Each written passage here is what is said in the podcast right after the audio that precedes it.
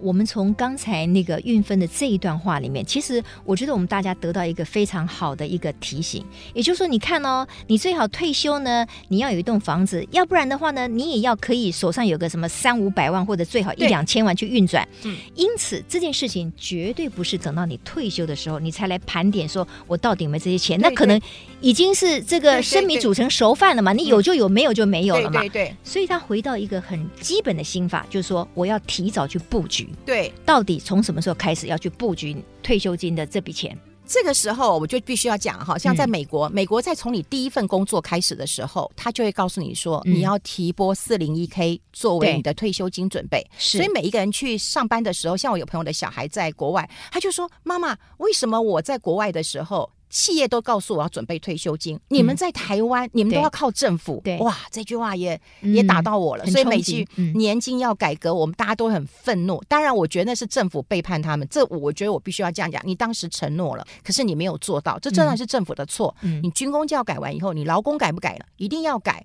你说我以后劳保拿的钱会不会少？一定会少。嗯可是如果都靠政府，那是没有办法的。是所以你必须要早点准备你的退休金。刚刚美国年轻人从他进第一份工作，他就知道要准备退休金。对，那我是什么时候开始准备的？我是有一天我去看眼睛。然后我觉得我的眼睛很痛，很不舒服，然后常常会流眼泪，我就去问看医生，医生就跟我说你老花了。然后我跟他说那时候你几岁还记得吗那？时候我三十七岁，三十七岁就老哎花，，对，我的眼睛真的很不好、啊。哇，OK，然后然后呢？然后后来我就问他说：“什么叫老花？”嗯啊嗯，我不会问，他就说：“老花就是老化的意思，你老了。 天哪！我听到早我，知道就不问了。对我听到我老了，那我就想说，那我老了怎么办？嗯那我就开始想说，哎、那我是不是该准备我的退休金啦？因为在台湾哦，大部分人都会准备子女教育基金。对，比方说他要念硕士、念博士，他要念哈佛、斯坦福，你都帮他准备好了。可是你的退休金，你都说不重要，政府会养我，这对吗？这不对呀、对，所以哈，我我认为哈，台湾的父母亲真的要改变很多的观念，因为时代真的不一样。对，那我们不能够再像我们的父母亲那一辈，凡事都为儿女着想对。对好，我们一定可能要先把自己顾好，我们不要成为儿女的负担，这个对对儿女也是一个礼物嘛。我们健康对顾对好了对，也减少儿女的负担嘛，哈。嗯所以呢，在你的财务规划里面，要把自己考虑进去最重要。是最重要的，嗯，对不对？对好，所以您刚才提到了哈，这个年金险，好，那年金险至少要五百万进去嘛，就说我有多少钱我才适合买年金险？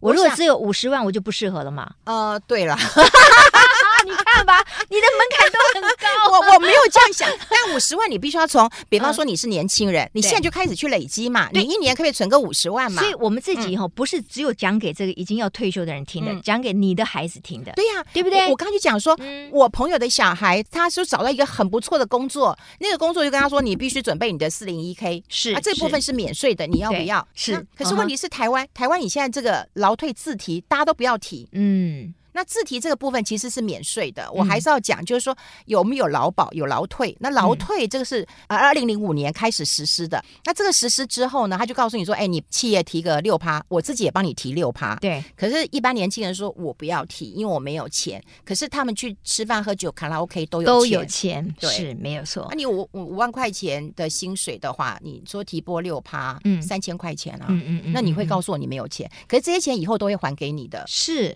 我，我觉得人生就是这样了。你哈，所以人无远虑，必有近忧嘛。所以你很多事情，你就还是要及早准备啊。对你不能说我又要贪图现在的享受，然后等到可能我年纪稍微大一点的时候，我又想说，哦，为什么我身边没钱？为什么我不及早去设法？对那那没办法，就是你当年你就不肯去为你自己去付诸行动嘛。对是不是因为？我想说，如果老天爷都会给你一个财富的牌，嗯那你要在什么时候用？你要在年轻的时候用吗？还是在你退休之后用？嗯，那我希望你在退休之后用，因为退休之后我们就有钱，又有时间，然后我们还可以有拒绝的能力。对，我觉得对这是我退休最开心的事情啊！你你看，拥有自由，对，拥有自由了。嗯，对，自由就是我开心做这个，我不开心我就不做那个。对可是我有以前，选择权，对我有选择权。嗯我们以前哪有什么选择权？嗯嗯嗯你老板叫你做什么，你就得去做什么。 ，OK，对，你好不做你就离职吧。那、嗯我们把刚才那个年金险哈，就把它作为一个呃最后的一个提醒跟结论，就是说，所以年金险是适合活的时候花对是适，而且是适合不太会理财的人，啊，对对对哦对对，没错适，合不会理财的人。对然后你手上有一笔钱，然后呢，活的时候你可以慢慢花你的这笔钱。对对对对对那这笔钱你说最好要至少多少？我觉得，因为看你能够，比方说你的披萨要多大，你要对切几片，那问题是大家都会接受，不管你是多少钱嘛，到什哦，么会地方，接受，会接受啊，哈五十万、五百万他都会接受的。这个就是一般银行都会有这个年金险。有有有，保险公司都有，哦，OK，、嗯那因为你他只比较不推。比较不推，是嗯因为他可能赚不到什么钱。对对对哦嗯，OK，好，这提供给大家做参考。那另外呢，当然就是哈，有一个叫做退休安养信托，我觉得这可能哦一般人也比较没有听到。对对对，哎，退休哦，又给你安养哦，嗯那为什么还要信托？这个概念要不要请运分讲一下？因为信托的概念就在于说，哈，我今天如果把我的钱给小孩了，那万一小孩不养我怎么办？嗯，或者我把房子过户给小孩了，那小孩把我赶出去怎么办？这个我们在社会新闻上是常常看到哎、哦。对对哦对对对，嗯或者是说很多人很担心，就是说我钱呃给出去，我要不回来，那这个信托就是照我的意思来决定我要过什么样的生活，或者我钱要给谁。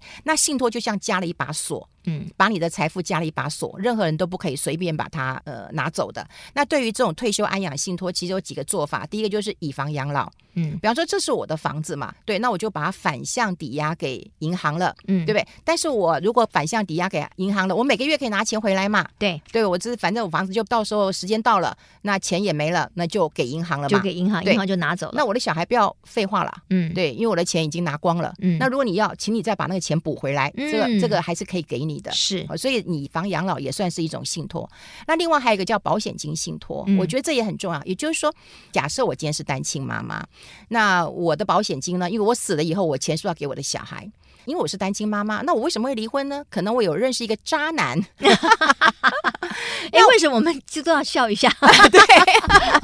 因为 哦帮很多女生要出口气就呃对对对了，出一口气，因为有人都讲嘛，对说对对一个成功的女性。嗯。背后一定有个渣男， 哦，但是一个伟大的男性背后，对，就一个成功的男性背后一定有个伟伟大大的的女女性。性，哎，你看我们女人多难做啊对，，好难做。那我要讲的就是说，如果你没有做信托的话，那我今天我死了，我的保险金给谁？我的小孩如果未成年，是给那个渣男。嗯，那你可是你这是你最不想做的事啊！对对如果你愿意，你当然就不会离婚或不会怎么样了嘛，哈。那你如果做信托的话，可能就是信托给小孩，你可以自己指定要对，信指托定给谁，对对，是不我是可以指定，他就是我的受益人。嗯你每个月帮他付他的这个呃学校的嗯这个支出，然后嗯保姆的费用，然后对一直付到他长大成人，然后几岁再把钱给他。嗯你可以做这件事情啊。嗯，那因为呃，通常都是银行或者是律师可以帮你当监察人，对，对，那你这个钱又不会被拿走，我觉得嗯这个也是很重要。只是这几年信托的概念都不容易推行，嗯因为很多人会认为说，哎，信托就给银行多赚钱啊呐、因为信托里面要也钱有一个好像是月费，是不是？对，对，还有一个呃管理费，有一个管理费，对对这个管理费好像是千分之三到千分之五，因为看你财产的复杂度。哦啊，哈，比方说，你看我今天有很多间房子，可是偏偏我就不适合住，因为我可能我坐轮椅了，那我的房子都要爬楼梯的，嗯那我就不适合住，所以我也可能把这个房子都信托给银行，然后我自己去租房子，嗯那我可能会痴呆症啊，我可能忘记密码了，所以我就会规定说，这个房租呢，银行你都帮我收好，然后帮我汇到我另外我现在住的这个豪宅有电梯的，你帮我汇进来，嗯那其他的钱你帮我做一些处理，嗯，这就叫信托，就是找一个不会死的人，嗯就是法人，对啊，就不会死，帮你监督你的财产 OK，那这个过程当中，也就是说，你就不怕你的钱可能被诈骗掉了啊。对，哦你突然啊莫名其妙接个电话，然后呢，情急之下，你居然到了邮局，到了银行，把你毕生的积蓄全部领出来，然后给了那个诈骗你的对象，你不啊对会发生这个事，因为当你的财产信托了以后，你是不能够随意拿走你的没错钱的，哦没错，没好，错。这个是信托它最基本的一个道理哈。嗯那当然呢，为什么有些人在台湾推不太起来呢？因为它需要管理费，对，管理费假使我今天信托一千万好了，嗯，然后它的管理费是千分之三，那我一年就要付他三万对块对对，啊，他帮我做什么？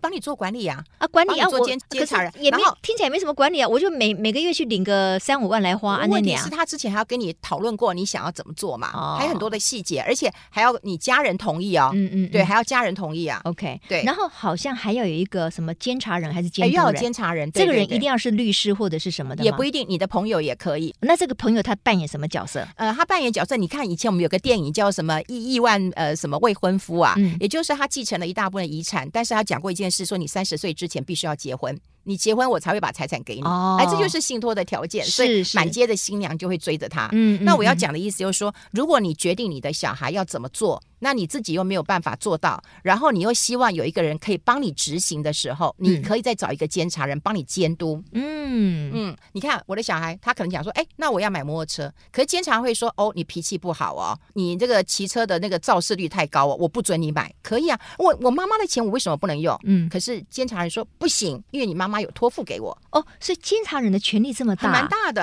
哎，那监察人最后会不会被那个受益人给啊谋 财害命、 哦，我这是黑色笑话，嗯各位不要听 我的。OK，好，Anyway，这就是信托这种概念。未来我希望有这样的概念啦。是，嗯其实，在国外信托是对比较普遍的，对哈对因为对他们就觉得说有更多的人，包括银行，包括这个专业，包括可能是一个监察人，哈，来帮你管理嗯你的嗯财富，然后也不会莫名其妙就不见了，嗯啊，也不会就是被骗走了，或者也不会被不孝子女突然之间就把它全部给花光了，啊对对对不对？对这个就是信托它的原因了，对哈对对，好，所以也提供给大家作为参考了。那另外呢，当然就是说，很多人会想说，哦啊，你们都讲的都需要好像很多钱的呢。嗯，那我如果现在我也快到了退休的年纪，嗯可是我盘点一下我的资产，啊嗯不哇这呢，嗯，安安这边安啊怎？那我就就降低你的生活的这个要求，嗯要不然就是在你还可以承担风险的时候，提高你的报酬率。对，我觉得这就你要做决定了。我觉得人生都一直在做抉择，然后你嗯是怎么样趋吉避凶。嗯如果你觉得哎你的钱其实不太够的，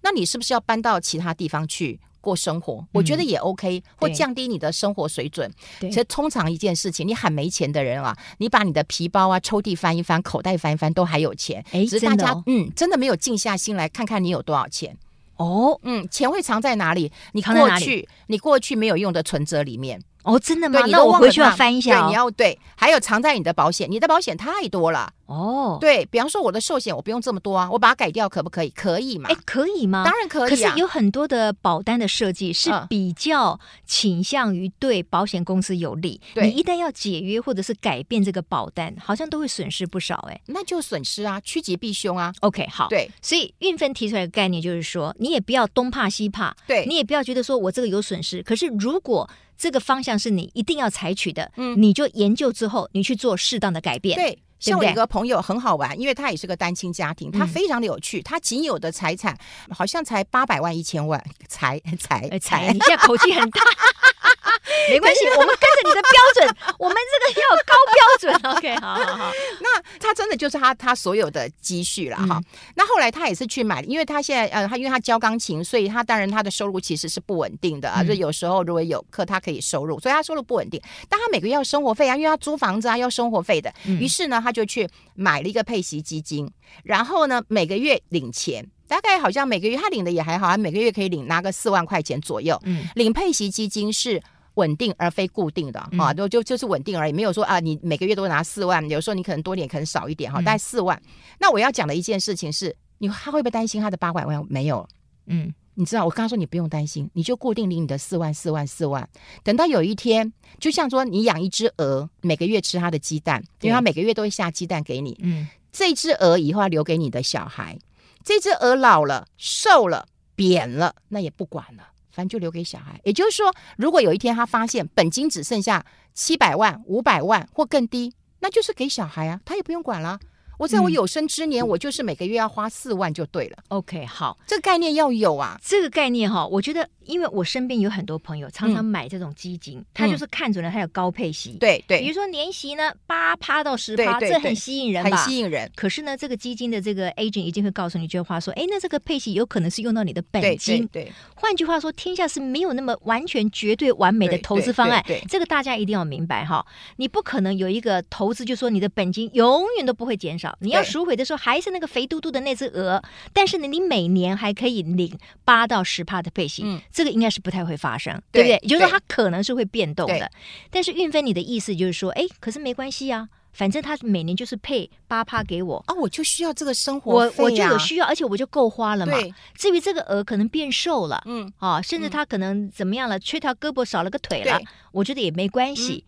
但是这个利息是可以一直领的吗？对，就一直领啊，就一直领？对。那即使他它会伤到你的本金啊，所以我说你可能本金进去是八百万，对我们都会希望哇，未来我还至少可以拿八百回来，对或者是更多。嗯可如果拿回来是五百呢？你能不能忍受？嗯你能不能？一般人是不能忍受啊，因为我们对于那种投资损失的心理压力是过不去。可是我的朋友嗯他很清楚的知道，我没什么钱，嗯可是我要这样的生活费，在整个退休生活当中，我觉得我最怕人家就是他什么都要。这种什么都要的人，会让他自己暴露很大的风险。比方说，我每个月又要四万块钱的收入，我又不能够让我的本金损失，我又要把我的八百万留给我的儿子，嗯嗯，哎那嗯这个人你一定会失败的。我告诉你，这个心法，我觉得大家要听进去，这个嗯很重要。嗯就是你不可能什么都要，对，你不可能面面俱到。嗯，哈、你不可能又要马儿好，又要马儿不吃草。嗯在退休的各种的资产配置或者是投资理财里面，你要知道你最需要的是什么。对，那其他的部分，哎，你可能因为你就要照规定走嘛，嗯也也不可能有一个投资理财工具是那么的完美的嘛，哈、嗯嗯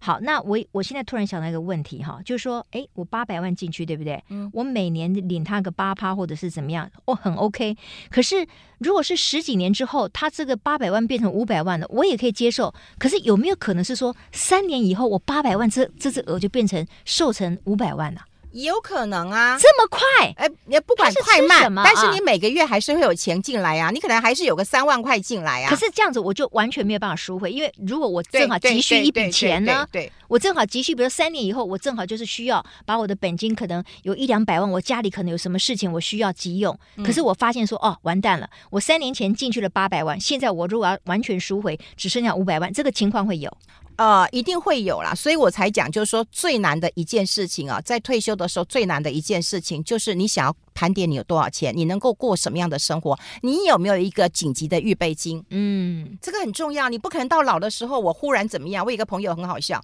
他买了一个六年期的这个储蓄保险，六年而已，对吧？六年而已，六年然后他一年要缴四百万，嗯，可是他一年之后他要解约，然后他就来找我，他跟我说：“哎、你那一定吃亏的、啊。，对我说你啊，他说你陪我去告，为什么他要拿我两百万？我损失两百万。”他合约上写清楚啊对了、他合约，我就跟他 说你告不赢，你硕士，你告不赢。然后我就跟他讲说，你为什么忽然要解约？对他就告诉我说，我儿子忽然要结婚。那我就跟他说，你儿子为什么忽然要结婚？他就说他的女朋友忽然然要怀怀孕孕了， 嗯然后嗯忽然要帮他买房子了，他就很焦急啊。那我要跟他讲，我就说。那不然你可以叫他先结婚吗？你可以叫他先租房子吗？可以或住你家吗？可以先不要买房子吗？我的意思就是说，你要选择，不然你就是解约，你就解约嘛。你那拿你钱解约就是损失很对大，那那你你只好认了。对你如果就你认要了这样的话，对，你就认了嘛。嗯然后你要不然你就不要认啊，你就等六年之后，嗯老妈再把这钱领出来给你买房子，那都 OK，是可以谈的。所以我刚刚讲就是说，当然有人生有很多突发的事情啊，啊嗯嗯就像说我书上也讲说，你不是不可以买台积电，嗯，我就怕你买了台积电之后，它真的是一个好股票，可是好股票万一碰到坏事情的时候呢，嗯你明明就是买了四百块钱，万一它跌到三百，跌到两百呢，你痛不嗯嗯痛？？嗯对，这个时候，如果你需要用钱，你又不能够等到它再涨回来，那你该怎么办？嗯所以嗯嗯永远要有紧急预备金，对，永远要有每个月的生活费的标准，嗯，你这样才会有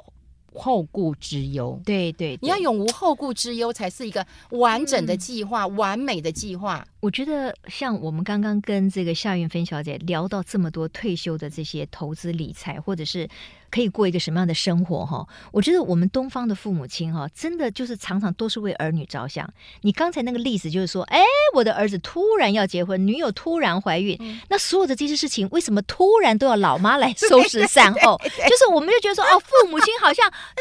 通都要帮你解决，对啊，我觉得好可怜呢、哈。对，所以是不是？我觉得也许在平常的教育里面，或者是做父母的，呃，跟儿女的关系之间，可能我们就是要有一个比较健康的互动。对，沈姐，我要特别建议你的节目啊，一定要跟嗯大家做一个提是醒。是现在父母亲还有两件事情千万不要做。嗯，第一个是帮小孩买保险，啊二十、年的保险，然后说，哎、我帮你缴一年啊，对之之后的这个十八年、十九年自己缴。哦，要那不他然就是那大概不行，他们房大概子交不了。我嗯帮你买了一个房子哦，头期款我已经帮你缴了嗯，三百、万我缴了，嗯其他的每个月房贷你自己付。这很个多父母亲会这样做，，对这个不要，为什我么？拜托，千万不要。嗯因为我身边就碰到一个案例，但他们就是呃，就是军警家庭就退下来的，他真的很爱孩子，就帮小孩买了房子，是然后就跟他讲说你自己缴，小孩说我缴不起、哦，我薪水这么低，我老婆薪水也很低，我缴不起啊，嗯嗯就老爸就掏自己的退休金来缴，嗯，那我跟他说你疯啦，我们要无债进入退休生活，无你债进入退因休生活，为你都没有收入了，嗯，你还有债务。对，我说那你的钱能够撑到什么时候？嗯他说那就小孩不要，我说不要你就把它卖了。你当时就不应该。他说我送他这么好的礼物、哎，我说你这礼物有负债，哪有很好？我真的哦，如果你的礼物是没有负债，那当然是个好礼物啊！你送我，我也叫你干爹。嗯， 哎，你这个说到很多父母的心坎里，因为我相信很多的父母都有帮小孩买保险，对，但是他们会不会抱着一种就是说我先帮你缴个一两年，然后之后呢你会赚钱的你就拿去缴，这个很很正常嘛，一般都会这样吗？对，会这样做。可是我觉得千万不要。第对，一个，这样小孩这有样自我己觉的得想不法。没有错，对，然后第二个，他告诉你我不要。对，嗯或者他说我现在还是缴不起，对，那你就进退两难对了，。对，所以也不要给自己这个压力，也不要送这种有所谓的要继续偿还的这种有债的礼物给小孩对，。这礼物不好啊，这礼物不好不然哦等！把它缴完嘛，你缴完再送我，我也天要。哪，那我们父母又难做了啊！对你所以说买个保险给你，我还得给你缴 完，是不是你就不要缴啊，谁叫你这样子委屈啊？ ？OK，所以哈、父母亲要多为自己打算。好，那当然，对我们对该培养他，我们该帮他，我们是一定会的啦。因为是哪一对父母不疼自己的小孩嘛？但是如果事事都帮小孩做到位了，其实他很难自己独立自主，这也不会是我们想要的对，。小孩有小孩自己的对人生啊。嗯嗯，刚才你说了一句话哈，我们最好无债进入退休生活。这句话我听起来有一点高标准了。你是说我连房贷什么通通都要缴清了吗？那当然嗯啊，哎呦，你看我，我们现在说实在的，我们虽然有工作，但我们收入少很多啊。嗯如果这个时候我还要去缴房贷、缴车贷，嗯对我还有其他贷款，我怎么缴得起啊？哎呦，哎，可是有些人哦，嗯他可能早早就退了休，嗯啊，比如说，哎，他觉得他要有一个更自由的生活，嗯他享受一个更自由的空间，他可能四五十岁就退休了，嗯可是他房贷还在继续缴，哎，嗯，这样很危险哎、这样很危险、哦，对啊，因为你想想看，那你钱怎么来？我们就像一个水龙头一样嘛，嗯你这边一直哗啦哗啦流出去了，那你的水龙头万一水不开了怎么办呢？诶，哎那如果照你这样讲的话，岂不是我们三十岁的时候一定要买到房子？那因为这样贷款二十年，五十岁这样的话才能够把它还完啊呢、其实你后来想一想，我们的房子真的没有到二十年，而且我也反对人家找三十年的房贷。哦，真的哈、对，就是说你希望三十年，因为你负担少一点，可对是你这房子也不会住三十年了。我们不会有一间房子住三十年的，嗯因为嗯你嗯房子都有阶段性的任务嘛。对你第一间买小一点，第二间换大一点，第三间又换小一点的。对所以你一定要记得步骤，生活的步骤很重要啊。是。嗯，诶，那我又不懂，因为比如说哈，你刚才讲说，哎呀，没有人缴什么二十年、三十年，可是平常讲哈，我的房子像我现在住的这一栋，嗯我就是乖乖的，他要我怎么缴我就怎么缴，我倒没有想过说我会先拿一笔钱去给他缴掉，为什么呢？因为大家不是说现在就是个低利息的时代吗？嗯那我干嘛先把这个房贷给缴清了呢？哎，所以现在你可以不用缴。我的哎意思说，说你不要让自己拖到二十年或拖到三十年，哦利息不是永远都这么低的。我买第一间房子的时候，你知道利息有多高？十一趴，哎，哦那很可怕那时候定存都有八趴了，那非。常可怕。可所以我是，恨不得赶快把它缴完。但是现在在低利息时代，嗯。我们就是每个月对，照你着就这样缴这就样好了。 OK 对呀、嘛对呀、对呀、是吧？可是我的意思吓了就一是说跳，啊等到房价有上来的时候，嗯也许你就嗯嗯把它卖掉啦。没错没错你就没不需错要缴个三十年的房贷了。是是是，哎，这个提供给大家一个很好的参考哈。呃，在夏云芬的这一本，哎，你这个书名很有意思，哎，大家 看了都希望叫做什么“富乐中年学”。我们到了中年以后呢，希望又富又乐，又有财富又快乐。哎呀，天哪，谁 不要啊？但是如何能够美梦成真啊？嗯我觉得这件事情真的，我觉得要从长计议。对，所以这本书其实呢，当然我觉得会给像我们这个年纪的人，呃，你你可能会有一些地方你可以修正，可是最主要是可能提供给更年轻的一代，嗯你们要及早去规划你的嗯退休生活。对好，对那你对这样子一辈子都是不要有太多的心理压力，嗯对不对？然后嗯你每一个人生的阶阶段都可以去做你喜欢做的事情。嗯然后你的父母亲也不要替你担心，然后呢，父母呢也不要替儿女担心，对大家轻轻松松的哈、嗯，这就是每一个人都有自己的责任。好，你在这里面讲了一句话了，你说这个哈、现在的父母我们就是不要留钱给孩子，就算小孩子呢来跟你哀求，你就要跟他 say no 哦因我为就不信你有做到那么狠，真的，我我跟你讲，有一次我去餐厅吃饭，然后我嗯儿子跟我说：“妈，我可不可以问你一件事情？”是我说：“你问吧，什么都可以告诉你。你长这么大，他说嗯我到底是不是你亲生的？ 你对他有这么差吗？他从去当兵啊、嗯就是领那个呃，当兵六千块钱，我就跟他嗯说：“哎、你已经赚钱了。”他说：“妈，六千块我养不活啊。 嗯哼我说：“你自己得想办法了。”是是对对我觉得早一点跟孩子沟通清楚，这个很重要。嗯特别是呃，过去我们的观念就是呃，养儿防老，养儿防老。嗯可是我多跟大家讲，养老防儿，对嗯因为呢，儿子会来跟你借钱啊，女儿也会可能来跟你借钱，对对不对？那万一他投资失利了，嗯或者是他今天创业失败了，或者他今天被什么黑道追杀了，嗯那你要把你的退休金、棺材本拿给他吗？嗯，当然不要啊。你确定你真的做得到吗？我觉得我做得到哎、因为 OK 大家就是在很孩子还小，你还很年轻的时候，哦就你这就个观念就要跟他讲对清楚你。就要跟他讲，因为常常哦，我觉得从小的时候开始啊，我就发现到说，我朋友啊，嗯就是他的小孩剥橘子，妈这给你吃，嗯，然后他就分我吃，我说哎呦好酸哦，我说你儿子怎么会把这么酸的橘子给你吃？他说对啊，他不好吃都给我吃，这我们家绝对不可能发生这种事，啊我一定 OK 是橘子我自己吃一吃，我都很甜，我就给我儿子吃。嗯，所以以我儿子也会习惯剥一剥，哎，妈这很甜，给你吃。哦，很好，都是把好的给对方。，对，嗯我觉得这是从小我们就不要让自己在牺牲奉献了。是你到了是有一天你老了，然后你就会嗯讲一句话说、啊，我几气了，唔甘加，唔甘清嘞，都是嗯为了利。可是是谁叫你唔甘加，唔甘清啊？对对对，我觉得观念要改变。然后是真的，我觉得台湾特别是华人社会，嗯孩子会是成为我们退休最大的风险，嗯，因为你就是割舍不掉亲情。他会读书的，你就会散尽家财让他去 读书。可是他什么时散尽候家财对，真的，对我朋友就是是、哎是是，我一个朋友很好笑，他又跟我说：“我跟你讲，我卖身都会让他去念书。真的哈。我说：“你看哦父年母纪那亲么，大了，怎么卖身？”你 你应该你去画卖重肾点啊，歪楼了。真的，我觉得对不要牺牲自己，嗯因嗯为嗯小孩如果真的要去读书，